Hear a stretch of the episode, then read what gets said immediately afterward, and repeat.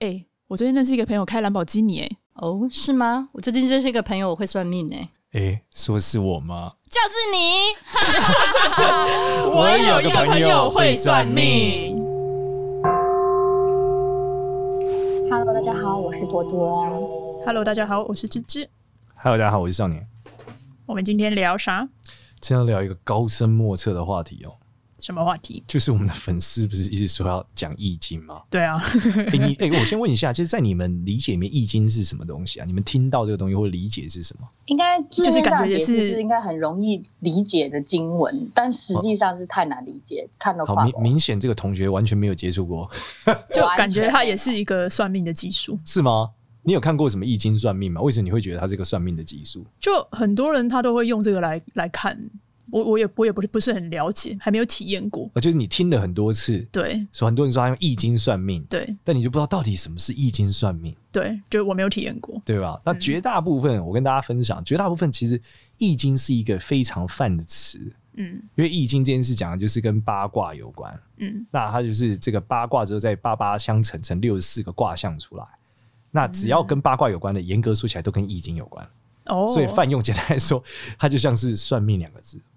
或者说，就像是一个玄学两个字，就是超级广泛的。哦，所以我跟你讲说，你到底是用什么算命的呢？我用算命算命，大概是这个词。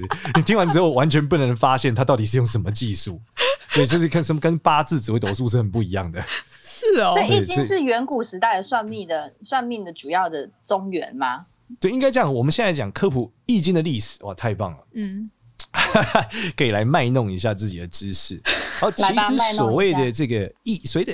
易经跟易是两件事。嗯，好，我们先把先解释易这到底是什么。嗯，其实易这个词本身是变的意思。哪一个变？变动的意思。哦，对，所以我们讲这个易是我们讲易主嘛，就东西换了，对吧？所以易是变动的意思。嗯，而这个易这个东西到底是什么？最早其实是这个在中国最古代最古代的时候，就是夏商周时代的时候的一个一个占卜的方式。嗯，就是从那个，就是那时候他们的呃占卜的模式是用这个各种什么龟长翼，就是不同的艺术，就人家就说他透过呃龟壳的裂度，然后可以知道说这个卦象是什么哦，或是草的长短类似这样，所以那是很早很早以前的一个占卜技术。然后你也想夏商周那时代是很敬天的嘛，他们甚至还有这活人献祭的时代，对吧？所以他们会透过这个方式知道天意是什么。然后这件事呢，后来随着时间点演进，有一个重要的人把它给整理成我们现在看到大概的样子。然后这个人是谁？叫做周文王，也就是 《封神榜》里面的主角的老板。《封神榜》主要是姜子牙嘛？大家知道《封神榜》的故事吗？姜子牙要干掉被妲己迷惑的纣王。对，大概是这个故事，那个时代的事情。的老板，的老板，对，他叫做这个姬昌。简单来说，他是个周朝人，你可以理解。然后那时候的王是商朝人，所以纣王是商纣，是这个意思。对，那这个商纣王呢，在那个时代就是呃，他暴虐无道，很坏。简单理解是这样。然后周朝呢，是一个偏远地区的偏西边的一个国家。那这个周朝他们的，因为所有人要进贡给中间的这个最屌的最屌的王嘛。所以周朝就负责进贡什么？负责进贡美女跟算命技术。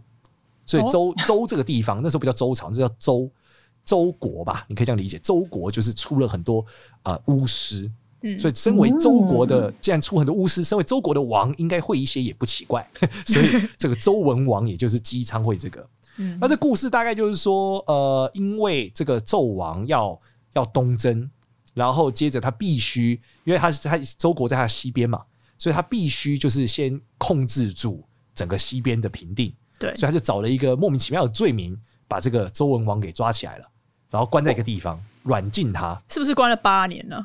呃，还是十？我忘了七年还是八年？嗯，应该差不多七年吧。我记得关了好像是七年吧，好像是对。然后关在里面，对。然后关在里面之后，他在里面就是呃，也不知道干嘛，简单理解这样。然后就研究，所以他每天每天就是在研整理的，重新整理的这个。这最早的这个呃什么归藏易，就旧的艺艺术，嗯，变成了演变成它我们现在看到的这个易经，就是以乾为乾为首的这个就是乾卦为第一卦的这个易经，就叫做这个周易。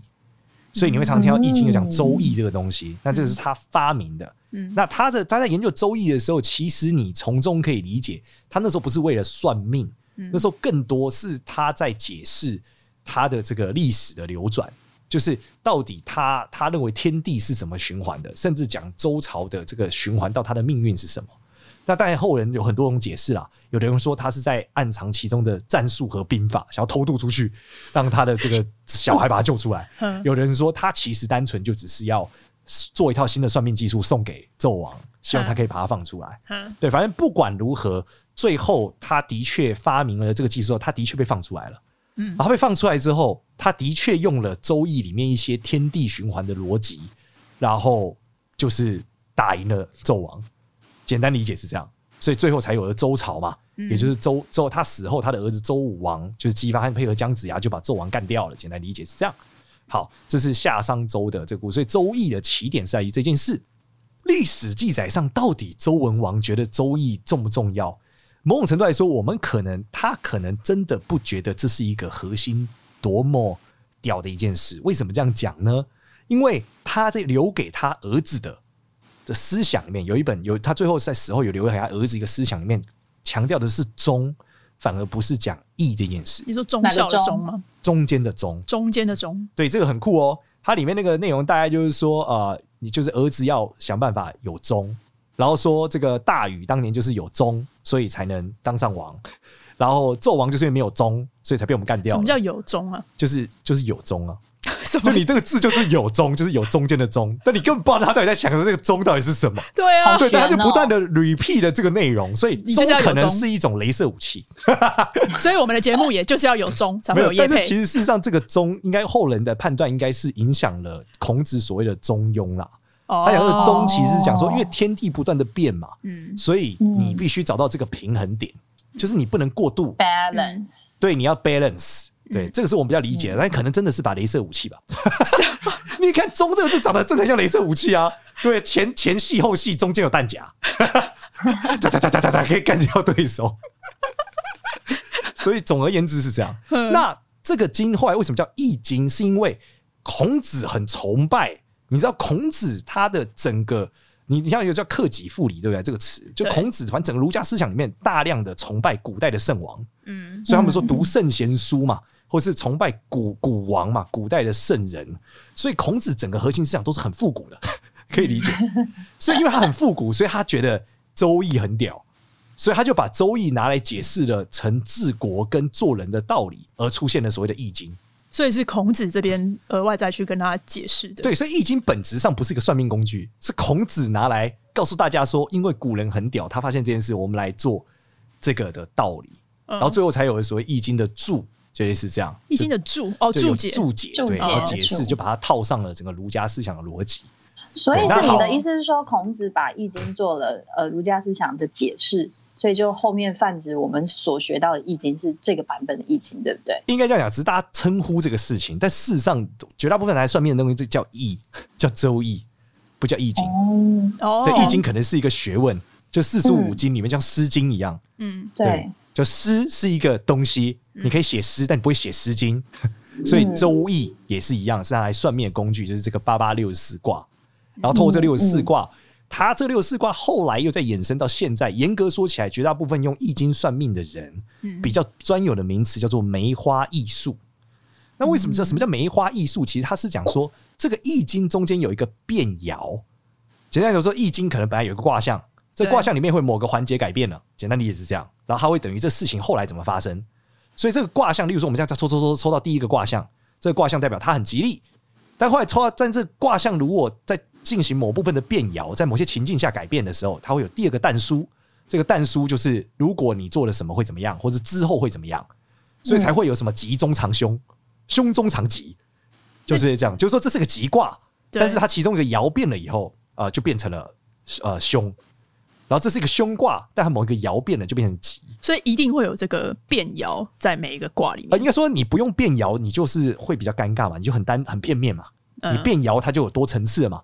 哦，对吧？那这个变爻怎么变？要变得多少次？有非常非常非常多不同的技术在讨论这件事情。嗯，但本质上，它就是在这，这就是所谓的易经算命。嗯。那你平常在卜卦的时候，其实用的也是易经算命的一种，完全没有关联了，完全没有关联。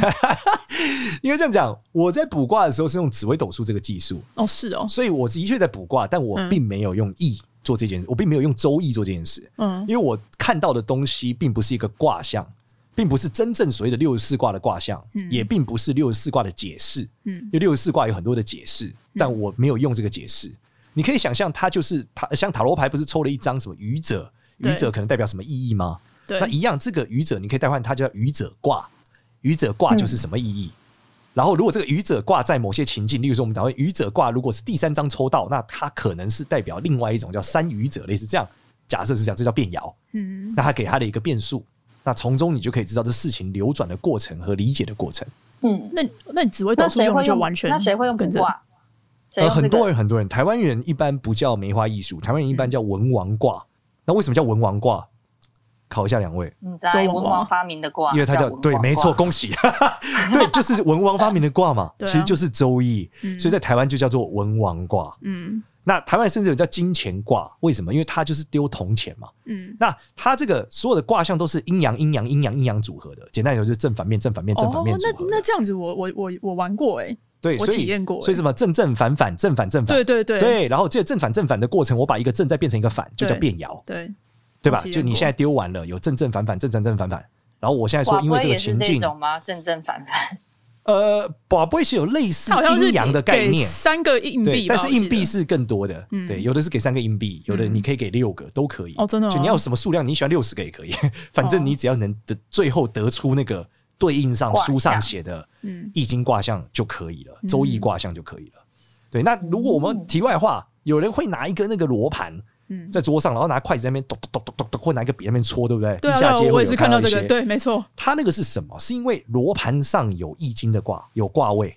嗯，因为八卦有方位嘛，对，八卦会再乘出二十四三嘛，它有很多细节嘛，所以呃，这里面它就可以透过戳那个，你说停的那一刻，它停在哪个卦，他就知道哦，这个卦是 A 卦，B 事件 B 卦，A 加 B 卦是什么？你怎么变爻？就是这样，它只是一个取卦的方法。哦，所以它那个罗盘是会一直转的吗？他不用转，他是笔在动啊。哦，他是他自己人，对他手在动，人手在动，他就乱数的手一直动嘛。你说停就停嘛。哦，可以理解吗？所以他是一个没有规律在那边乱动，没有规律，对。哦，对，我不知道没有规律，搞不好有的流派有规律，但手很酸的，一直有规律。你要这样一一直绕圈圈。对，我以为他会自己转，我就手只要维持在同一个部位在动就好了。呃，没有没有没有，盘子很重，笔比较轻，所以搓笔比较有效。对，那这个就是一个。刚才你是不是有讲到阴阳？所以阴阳不就是组合成就会是太极？所以太极那个图像是从易经来的吗？是这样？不不不不，不能这样讲。太太极这应该讲，这又牵扯到太极这个图到底是怎么变出来的？太极图其实严格说起来，可以说是用周易开始的，因为在周易那个时代是没有太极图这个概念，太极图是很后面产生的东西，因为它是个图像化的东西。但最早的时候，其实。就是逻辑都是一样，就阴阳这个逻辑是从非常早就周的时候开始，所以周易可以说是整个算命和阴阳的起点。你可以这样讲，这的确没错，就是泛用的起点。但其实，在更早的时候，在黄帝的时候就有了，因为伏羲的时代就有了。那易经发展到这个后期的时候呢，其实是变一个非常非常啊，应该说周易这件事变成非常普遍的一个算命技术。嗯，就是其实你在不管在风水上，嗯，在甚至有人在面相上。在手相上都会大幅的利用到所谓的卦位，面相跟手相要怎么用啊？例如说手相，呃，其实我们在讲手相，中国手相的时候是把你手分成一个八卦的图案哦。举例来说，所以它有八个部位。举例来说，你在你的这个手腕的位置，嗯，这个部分就是叫坎卦，它就是偏北方叫坎卦。那坎卦什么？坎卦就主水，所以如果你的手腕方面有很明显的青筋跟紫紫青筋，嗯，代表你就是坎这个卦不好。那坎卦就会对应什么？生殖系统、泌尿系统、子宫卵巢。嗯，然后坎卦又跟爷爷有关，所以你这个位置如果很饱满，就你手腕很肥，那就代表你的这个就手掌的尾，这个靠近手腕的这个接缝的地方很肥，那就代表你的爷爷很屌。嗯，就类似这样，这就是卦卦位的应用。所以其实周易在所有的算命上都会用到。所以当有人问我说我是不是用易经算命的时候，我会说也对也不对。这很像你问了一个物理学家说你是不是用数学算物理？啊，没错，对，的我的确是用数学算物理，是，但但好像一等于 n c 平方跟数学没有那么那么近的关联，因为它它要经过繁复的推导才能到一等于 n c 平方嘛。但它是一个算式，没错，对，就是数学，对，物理学的确是数学的一种。对 对，是应该这样讲，绝大部分的事情跟都是数学的一种吧。我在想，哎、嗯欸，那所以你刚刚讲的那个易经看看手相的话，那它有分左右手的卦吗？呃，左右手应该是会牵扯到阴阳哦，对，所以会有阴阳上的落差，就是为什么有的东西要这样弄，嗯、有的东西要那样用，说阴阳。所以其实算命学很早的时候都不像我们现在在节目上讲的那么清楚，它很多更多是因为那个卦怎么了，所以怎么样了。所以阴阳怎么样了？举例来说，为什么女生的三根很高，嗯，但是会代表这个感情不顺，类似这样。原因是因为女生三根很高，代表阳气过重，而阴阳不调和，所以就难以成婚，类似这样。你在讲我吗？呃，你还好了，你还好，你没有高到很 over，对吧？像老外那种就真的很高，对不对？那就是真的很高的情况，就是所以整个的逻辑其实最早都是从这边来的，只是说现在还有没有那么多人用这个算命？那其中易经这个技术到底算起来能到什么程度？其实有一个人有一个很有趣的故事。什么故事？什么故事啊？就是现在在易经书籍上的时候，如果你是真的用易经在算命的人，就是我要用周易在算命的人，你应该都会看过一本书叫《高岛断易》或《高岛易断》。这是什么意思？这本书，对啊，这本书是一本日本人出的书，叫做《增补高岛易断》。然后这本书呢是一个是就是增添的意思啊，增哦增补就是把它写上去补上的一些意思。高岛易断，对，这本书呢基本上是来自于一个日本的这个超级易经大师。这易经大师呢，跟像他好像叫高岛断义，不是易断，呃，不是易断断义都有，他就是翻译的问题。意思就是对，你在大陆叫易断，就是易经的易断，反正逻辑就是高，反正逻辑就是高岛这个先生的的易周易。断事史，简单理解是这样。它为什么是断掉了断呢？断就是我现在铁口直断啊。哦，平断的铁口直断的断。OK，对啊，那易就是周易的易嘛，就这样。所以在高岛断易或易断就是这样，看各地文法翻译不一样。OK，所以高岛是他的名字，断易跟易断只是一个这个故事的，就是算命的意思。这本书白话就叫《高岛算命案例》。叫高岛算命，中文白话文一点。对，那高岛算命这件事，高就是有一个高人叫做高岛嘉佑卫门啊，然后他他的这个人是日本明治维新时代的易经大师。嗯，那他有多厉害呢？他这个厉害就是厉害到他断的这个案例里面包含了影响了政治，甚至影响了二次世界大战。哦，对，就是他他准确的断中了，就包括甲午战争的发展和过程和结局。然后包含说签订马关条约或等等的事情，他全部都如他所断。那原因是因为他跟伊藤博文是亲家，所以他有这一层关系。因此呢，他就有断。举例来说，他这边有个故事，他讲说明治二十七年占这个日中战争结果如何，得到了一个乾卦变为同人同人卦。啊，断卦说乾卦有两个前体相接之象，叭叭叭，反正总而言之，他说他觉得现在两国发生了战争，这个中国忧虑发生内乱，必将派李鸿章东渡日本，与我国伊藤首相结盟。他连派谁他都算得出来，不是他首先他知道他大概知道这个人嘛？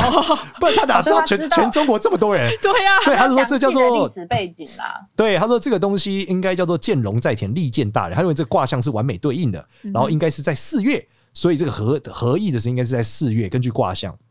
嗯，结果呢，他就把这卦象给了伊藤首相。然后明治二十八年的四月，李鸿章真的来了，然后相谈签了这个条约——马关条约。对，所以这个卦象呢，哎，本质就是他他在这过程中不断的去断这些东西，然后全部都准。那我们刚刚讲是比较大的一个案例，甚至是当初这个伊藤博博文他要去中国的时候啊，他要因为这个朝鲜事件。然后跟这个中国朝廷去协议，然后他出发的时候就问了这个高岛结局如何，然后高岛就跟他讲说，这东西阻挠很多，所以呢，哎，这个不太能做，但是最后呢，只要呃彼此协调，应该还是可以搞定的，就这样。然后最后呢，的确他们在协调之后呢，哎，中间其实呃谈的不是很顺，然后伊藤博文就回来了，但是看到这个卦象之后重谈，最后就谈和了。所以他就是影响了这个世界历史的一个占卜师，哎，他应该也没有到影响吧？他就只是预测了，这算是影响吧？当初日本的某个决策应该就可以影响世界大战啊！哦，对啊，就是伊藤博文，如果很多决策跟他有关，那的的确是影响了世界历史。如果二战是日本打赢的话，故事就都不一样了，整个改写。对，那他这里面有讲到他这个人的故事背景，他为什么那么强，嗯、对不对？这个人到底发生什么，也很有趣。他其实呢，本身是一个纨绔子弟，嗯、然后呢，他在这个操纵货币的时候，那操纵外汇的时候，就偷换类似走私货币等等的时候被抓了，然后一样关在监狱里面关了七年。那不跟周文王一样？对，然后关了七年的过程，他在监狱里面意外拿到了《周易》，然后他开始周文王转世嘛，开始研究《周易》。然后他研究的过程中，他一开始都不太能理解发生什么事。直到有一次，他的伙伴要逃狱，嗯，然后他要逃狱的时候呢，他就抽了一个卦象，说这个会失败。可是他这个卦象里面到底暗示什么？有一条绳子和一个像井一样的东西。就后来呢，他在这个混乱的时候，因为他们互相开枪嘛，他很危险嘛。嗯，然后他就他发现，他就忽然发现旁边看着他们那个监狱的外面是像一个井一样，然后一根绳子是挂衣服的地方，里面有件衣服，很大的和服。他躲在里面，假装自己不在那，最后没死，就活下来。诈死。对，然后他就发现这个就是易经要告诉他的答案，很准。他就靠这个帮大家算，然后后来七年后出来就出师了。然后他算命很特别，是因为他用的是最古老的算法，就是用草抽那个抽草，抽草那个草名字我忘记什么，确切现在叫什么不知道，反正就是一种草。然后就很长，非常长。然后那个草超级长的时候，你你可以讲它就是很，它会要很集中精神，然后会点会有那个小小的点一个香，有没有？然后很宁静的时候，一瞬间，要吓我一跳。观众有没有吓一跳？他 要看到看到你这样子才会吓一跳。然后抽了一下，然后就惊天地泣鬼神，然后就抽出了那个一个一个草，大家就根据这个草抽了哪一支，说这是什么卦，就这样。所以其实易经它在卜卦的时候，它可以用很多种方式吧，像鸟卦，或是你想用钱，对对对对。然后它其实都是反正就是易经这个算命技术的一种。对，周易这个算命，只是看你用的工具是什么。没错，没错，没错。所以它只是它很屌，是因为已经没有人在用那个草了，因为那个草第一很难拿到。那之前在预测那个世足赛的那个章鱼哥，你用章鱼也是一个方法，叫章鱼卦嘛？你不是鸟卦，你是章鱼卦。它不是算准了七局还八局？因为卦象只有六十四种，但是紫薇有出现各种不同的排列组合，这样不就是易经只能给一个方向，没有办法精细到。某年某月某时会发生什么样明确的事情？是这样。你你所有的占卦都是问事情啊，卦本来就是问事情，它是根据一个事情，没有一件事情。所以你你有时候卦象太远，你就为什么他们讲所有的卜数，就塔罗牌什么等等，都是三个月内的事情。嗯，因为事件有世界一直在前进嘛，有很多变化。对啊，所以他是问比较近的事和比较细的事。对对，但是它不是局限六十四卦，因为它中间有变爻嘛。嗯，所以我们说它有很多变的可能性，它就可以乘出无限种可能。所以它应该是这个卦在乘这个卦，在乘这个卦，然后可能性对，就变这个爻，再变那个爻。例如说，我们就是有很多阴阳嘛，然后每个阴阳我们在这个转换，嗯、对吧？那它这个转换之后就就不一样啊，对吧？所以你每不同时间点抽，也会因为你的时间点上面就产生不同的卦象吧？还是说你每次解读的方式？你每一次抽你，但你抽的草可能都不同根啊，然后你每个老师的解读方式也不一样啊。嗯，你同一个卦象，可能 A 老师觉得是 A，B 老师觉得是 B 嘛？那就不准啦，因为就是同一个方式，为什么会这么多种解读呢？就看老师看老师的功力啊，对，看老师的功力。紫薇的命盘也是一样的啊，可是少年解读，所以这个人才是他屌的地方就在这，所以他解读的高深，他解读的非常非常准，非常细。对，你看他自然知道李鸿章。嗯，就如果这个老师没有看看新闻，就不知道李鸿章啊，他就解不出来啦。嗯，我之前去。你这样讲，我就体验过一次。因为我之前就是拿到一个工作的 offer，但是我很不确定我是不是要辞掉我当时的工作去这一间。因为其实两个工作当时看起来，我自己评估起来其实都很不错。然后那时候就有去请老师一样，就是帮我卜卦。然后他就是在那个 offer 的时候，他就让我就是丢那个钱嘛。然后他就解读超细的，他就说：“哦。”他说：“你去这间的话呢，他说这间公司就是股东会很多，所以你们公司的方向就会一直换，然后你就会变成一直就是一直要转，一直要转，然后股东方向一换，你就要重新又要提一个方案，然后你三年内三年后公司才会开始赚钱，然后这三年你都会非常的累，然后你都没有办法去潜水。对，然后他说，当你开始 公司开始赚钱，对，他说当公司公司开始赚钱的时候，你也想离职。他讲超细的，你知道吗？我都已经完全可以在我的脑海里看到那个画面了。”这其实有点像，你可以大家可以直观想象，就有点像签诗啦。嗯，就是每一个签诗，它代表的意义其实超级多啊。嗯，然后你你问的事不一样，也很不一样，对不对？有的签诗就是你问爱情很好啊，嗯，有签诗你问这个问题，你换个问题，你换成问事业，它就爆了。对，然后签诗底下不是有故事吗？嗯，这些故事也有很多它的意涵在啊。嗯，所以它本质上来说，就是这个卜卦其实就是像可以这样用理解，用签诗来理解，可能大家会比较容易懂啦。嗯，然后就看老师解读的功力和老师在当下的理解，嗯，就会有很多的不同。对，他真的是当时真的讲超细，让我觉得哇，天哪，这个不得不。那我可以问一个问题，那为什么会有有有人这么厉害，老师你还可以讲的这么细？是这个功力是是从哪里去培养出来？到底是看到什么东西？跟应该也是他算的经验吧。他经验值、经验跟灵感可能都有。对啊，就经验就是他算多，他对这个事情很理解嘛。例如他一看就知道，哦，这就是讲李鸿章了，嗯、不是讲左宗棠。嗯、对，就这么多清朝官员，对不对？为什么就李鸿章？对对对对，还不能派那个曾对曾国藩来嘛？对不对？不能派其他人嘛？所以他一定是他有一个对时代背景的理解，嗯，和这个文化的理解。嗯，第二就是他对卦象已经炉火纯青了。对啊，就他一看，你看他一看就是说这是四月。他说乾为纯阳，那纯阳应该是四月。嗯，对，你如果跟我讲纯阳，搞不好我就觉得是夏天啊，我就觉得很热嘛。对，盖歇对啊，那他不一样啊。所以每个老师解读都不一样，对，那就会变成是这个老师到底有多熟练这个卦术和多熟练。所以为什么不会有一个老师精通所有的卦术？因为你你你很难，你也不需要精通所有卦术，你只要精通一种，你对于这个卦的理解，你很熟很熟，你就可以很强啊。所有的卦术，你是说易经里面所有的卦术吗？不是不是，易经是一种，周易如果是一种卦术，因为它是它周易里面很多卦象嘛，嗯、你对它多熟练嘛。那再是塔罗牌，哦哦，所以所以你不会遇到一个周易老师又跟你抽塔罗牌，哦哦，你卦术的术是技术的术，对，这就是很很多余的，啊，因为他已经可以用周易，为什么还要搭塔罗牌呢？对啊对啊对啊，对，那当然它各有长短，可是本质上还是很像，嗯、或者他要用水晶球，那他就已经有了，干嘛还要再另外一个？了解，蛮有趣的。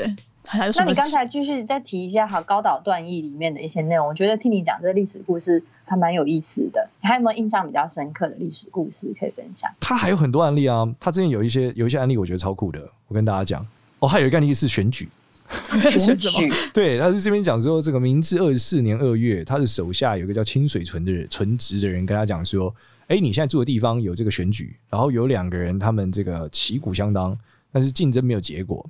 他说：“到底是这个谁会赢？”然后他就说：“啊取，他就啪啪啪啪啪啪取了一个卦象叫乾卦，但变为小畜卦，叫它变爻。变爻之后，他就说：‘嗯，我觉得这个这个象征这个卦中的六爻啊，都取向为龙啊，就是象中群龙聚集，所以阳气旺盛，感觉选举必胜。可是因为这个这个爻位的改变啊，反正总而言之，因为爻位的改变，忽然有一种深渊的情况。”所以呢，这个人学识渊博，但是心有迟疑。然后说，如果有迟疑，他觉得，哎，这个选举恐怕这次是不会中选了。对对对对对。然后他说，因为这个是龙在渊呐，所以龙在深处没有出来，所以没上。后来的确应验了这个占断，就大概是这样。他是选举，就是你懂吗？他就是看到这个卦象嘛，然后做了很多的推断，然后根据这个现象，然后就会说出一个结果。那之前还有一个是说，他占一个人，然后占这个人的时候，他就是简单来说，就是这个人他很贵，很贵气的一个人。然后呢，这个很贵气的人呢，他占了一个卦象，他就叫占了一个叫坤卦，变为比卦。那他说这个坤卦为纯阴啊，这没有阳的部分啊，纯阴啊。他说，但是坤卦也主手下的事情。然后他就看了一下这个坤卦的故事里面啊，他就发现说，诶。就是讲说要有着这个黄色的衣服，黄裳元吉，否则就凶险了。简单来说，他这个不是一个王的运。简单来说，这卦象告诉你不是王，应该是一个手下。但是这个手下的状态又跟这个王有点关联，可是好像很不吉利。简单理解是这样。然后最后呢，结局就是在宪法颁布的时候，这个人就被干掉了。嗯，哇 靠！所以他的确是跟王有关系，可是他又不是阳，他又是阴。对吧？嗯，所以他一来一看就觉得，哦，这事情应该很凶险呐，对啊，嗯，那最后他就爆掉了，嗯、就这样，很有意思哎，他的对啊，然后还有一个是股票的，我要听股票的。这股票是说，在明治十九年的初夏，有一个法官来，他就是说，哦，他之前在一个这个，在一个银行啊，他在一个银行里面有很棒的状态，所以他觉得他成为了银行的股东，买了很多股票。嗯，他说忽然听到这个银行的生意不好要倒闭了，他很焦虑。他说心里告诉我一下这是怎么样。嗯，他说哦，这个是我就呃，哎，抽了一支签，抽一支签说哦，这个是屯卦变为复卦，还是说这个屯是很严重的艰难啊？然后这个屯卦的方式是非常非常不好的，所以他。看起来，而且屯卦讲有一个叫屯其高啊，感觉就是这个付不出钱。哪一个屯呢、啊？屯就囤积的囤啊。哦，囤积。他说屯其高，这个就囤到付不出钱来啊，就卡住了，感觉钱流不动。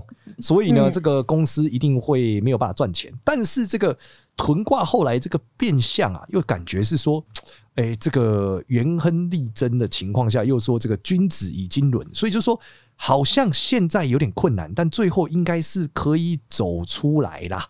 但是他说，经过这个变爻，感觉要十年后才能走出来，所以现在已经过四年了，再过六年就会好啦。然后他后来想好，大他日之兴隆。然后这个法官就拍手说：“哎呀，听到你这个内容，我就放心了。”他说：“因为啊，这个银行的头头啊，真的是拿公司的钱去买股票，就大败啊。”殃及到了公司的财务，所以发不出钱来给底下的人。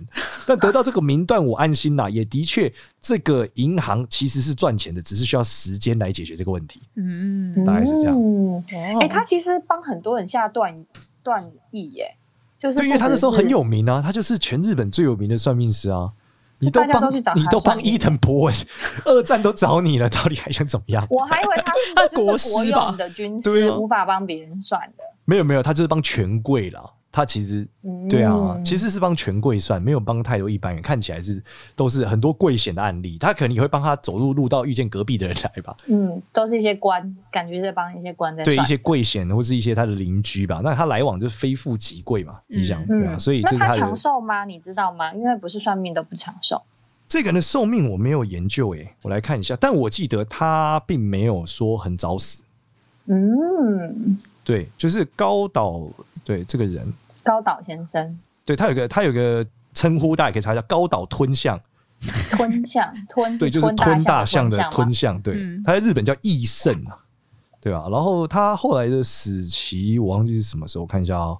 哎，我找不到，但没有找死的意思。反正他没有找死，嗯、所以他其实他，那你你有印象，他有在断一些日后会发生的事情，比方说现在的 COVID，他有在他没有他应该没有看到没有他他就是个算命师，所以他并没有预言未来。对啊，他应该是你根据这个事件问他，他他在预言的过程中的确很多事是当时的未来哦，就例如说二战的结局啊，哦，然后整个日本的发展啊是有的。嗯但是没有到我们现代，并不像什么推背图这种没有时间线的。对，就他应该还是要根据当时有在发生，但是他预测结果的这种事情。